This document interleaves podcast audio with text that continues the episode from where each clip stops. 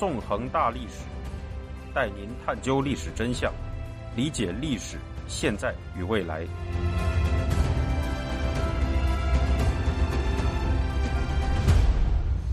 大家好，欢迎大家收听《纵横大历史》，我是主持人孙成。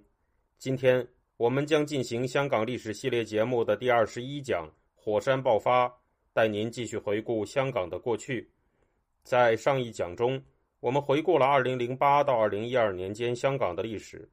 在至关重要的2008年，汶川大地震、北京奥运会的发生，曾一度使中国民族主义思潮在香港达到了1997年以来的最高峰。然而，就在同一年，三聚氰胺奶粉事件和零八宪章签署者遭到镇压，又导致香港人在心理上与中国渐行渐远。成为了此后香港当代本土主义思潮崛起的背景。在同一年，有别于传统民主派的激进民主派开始在香港立法会展开议会斗争。在这之后的几年里，本土主义和激进民主主义力量在香港都有很大的发展。二零一二年三月，随着建制派梁振英当选特首，香港已经处在一场大规模社会运动的前夜。在这一讲，我们就将开始讲述。这场壮阔的社会运动——雨伞革命。去年十二月二十八号，团结香港基金会出版了号称记录香港几千年历史的著作《香港志手册》。值得注意的是，团结香港基金会的理事会主席正是现任中国政协副主席、曾任香港特首的董建华。董建华曾经表示，这本书有着客观、准确、系统的记录，还说香港与国家命运与共。不可分割的命运相连。除此之外，中国地方志领导小组组长谢福瞻也曾对这本书作出评价，表示这本书可以达到知香港、爱中国、积极融入国家大局的效果。值得注意的是，在描述香港人在2014年发起的雨伞革命时，这本书直接称之为“违法占领中环运动”。单单凭着这一点，就不得不让人高度怀疑。董建华所说的客观准确系统究竟有多少真实性了？那么，这场被香港人称为“雨伞革命”的社会运动究竟为什么会发生呢？现在就让我们走入历史中吧。早在2011年，香港当局就曾表示将在中小学里设置德育及国民教育科课程。2012年5月，在梁振英上台后不久。香港教育局就推出了一份名为《德育及国民教育科指引》的手册。这份手册表示，政府将开设德育及国民教育科课程。在这个课程的教学中，教师应让学生明白自己与国家同根同源，在历史、民族和文化三方面彼此关系密切。不久后，根据传媒的曝光，香港浸会大学当代研究所在教育局的资助下，编写了一本名叫《中国模式》。国情专题教学手册的国民教育书籍，从内容上来看，这本书与中国的政治课课本非常相似。比如，教材当中把中共政权的统治模式称为“中国模式”，并在介绍中国模式时使用了民本思想、社会主义民主政治乃至进步无私与团结的执政集团等词汇；而在介绍美国的两党民主政治时，这本书又用政党恶斗、人民当灾来形容。更为令人不安的是，在全书的三十四页里，只有一页用极其有限的篇幅介绍了所谓中国模式的缺点，而且整本书都没有谈及六四事件。这样一来，所谓德育与国民教育科的实质已经显露了出来，这实际上相当于变相的中国式政治课。在这样的时刻，一批年轻的香港学生站了出来，向世人首次展示了热爱自由的香港年轻抗争者的力量。在这些年轻抗争者当中，有一个新兴政治团体崭露出了头角，那就是成立于二零一一年五月二十九日的新兴团体“学民思潮”。学民思潮的召集人是香港汇基书院的中学生，当时分别只有十七岁和十五岁的林朗彦与黄之锋。这个组织的成立初衷就是反对德育及国民教育科的设立。随着国民教育书籍内容的曝光，香港民众的不满一触即发。根据二零一二年七月二十七日由苹果日报发布的民调数据，反对设置这个学科的受访者达到了百分之五十二，而支持者仅仅只有百分之十二。两天后，上万人在港岛发起了名为“全民行动”反对洗脑。七月二十九日，万人大游行的示威活动，要求当局撤回德育及国民教育科。在这一天，学民思潮的成员作为队伍的先锋，游行到了位于港岛天马的政府总部。到八月，抗争的声势更为浩大了。约五十名学民思潮的成员在八月三十日这一天来到政府总部，宣布展开占领政府总部行动。包括学民思潮召集人连朗彦在内的三名学生，从九月一日开始进行了连续五十六个小时的绝食抗议。随后，又有社会各界人士进行了接力绝食。在许多人绝食的情况下，大批香港人从四面八方向政府总部聚集。到九月一日，聚集在政府总部的人数有四万，而到了九月七日，这个数字已经增长到了十二万。人们在政府总部前绝食。演说表达了对所谓国民教育的反对。在这一期间，一位六十三岁的老教师持续绝食了一百四十个小时，展现了香港人不屈的抗争精神。面对民众的怒火，梁振英选择暂时退让，在九月八日宣布，在五年内将不会推动国民教育学科的独立设置。随后，学民思潮在九月九日宣布结束占领政府总部行动。在这场被称为“反国教”的抗争中，香港人取得了胜利，不过这只是此后更大规模抗争的一场预演。与反国教相比，这时候的香港人正面临着更为紧迫的任务，那就是为争取特首和立法会的双普选进行抗争。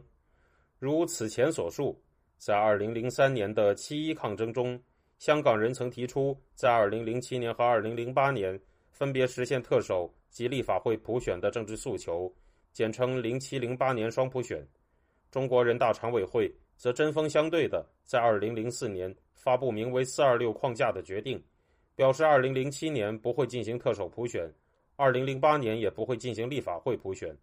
在这之后，香港立法会曾在二零零五年提议在二零一二年实现双普选，但在二零零七年十二月二十九号，中国人大常委会。又否决了二零一二年双普选的计划。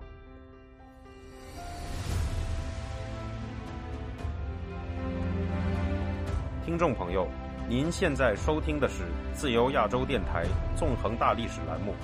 我是主持人孙成。根据香港基本法的规定，特首在理论上通过选举或协商产生，立法会在理论上由选举产生。在基本法附件中，则是说。二零零七年以后的特首和立法会产生程序，如需修改，需经立法会全体议员三分之二多数通过，行政长官同意，并报全国人民代表大会常务委员会备案。然而，到了二零一二年，普选依然遥遥无期。在这样的情况下，香港人开始采用更为激烈的抗争手段。二零一三年一月十六号，香港大学法律系副教授戴耀廷在《信报》发表了一篇。题为“公民抗命的最大杀伤力武器”的文章，提出民众应该用占领港岛商业及政治中心中环的方式争取普选权。在这篇文章中，戴耀廷说：“要争取香港落实真普选，可能要准备杀伤力更大的武器——占领中环。行动以非暴力的公民抗命方式，由示威者违法的长期占领中环要道，以瘫痪香港的政经中心，迫使北京改变立场。”要能产生足够的杀伤力，戴耀廷的占领中环倡议得到了香港中文大学社会学系副教授陈建民和柴湾浸信会牧师朱牧民的响应。二零一三年三月二十七日，被称为“战中三子”的戴耀廷、陈建民和朱牧民发表了“让爱与和平占领中环”的运动信念书。这份信念书这样说：“这个运动的目标是要争取二零一七年普选特区行政长官。”我们认为，这运动的成败取决于公民的觉醒。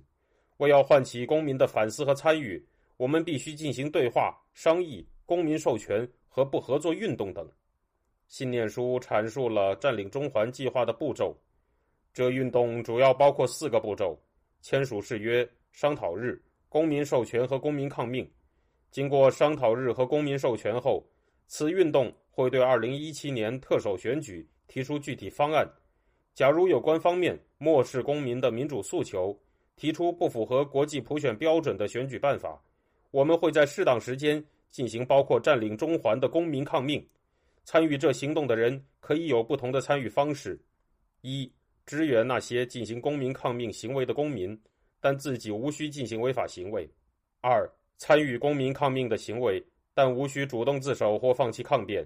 三、参与公民抗命的行为，并之后会主动自首，并与法庭不做抗辩。信念书还表示。我们期望最少有一万人本着良知的呼唤，按其处境投入运动各个环节，让爱与和平占领中环。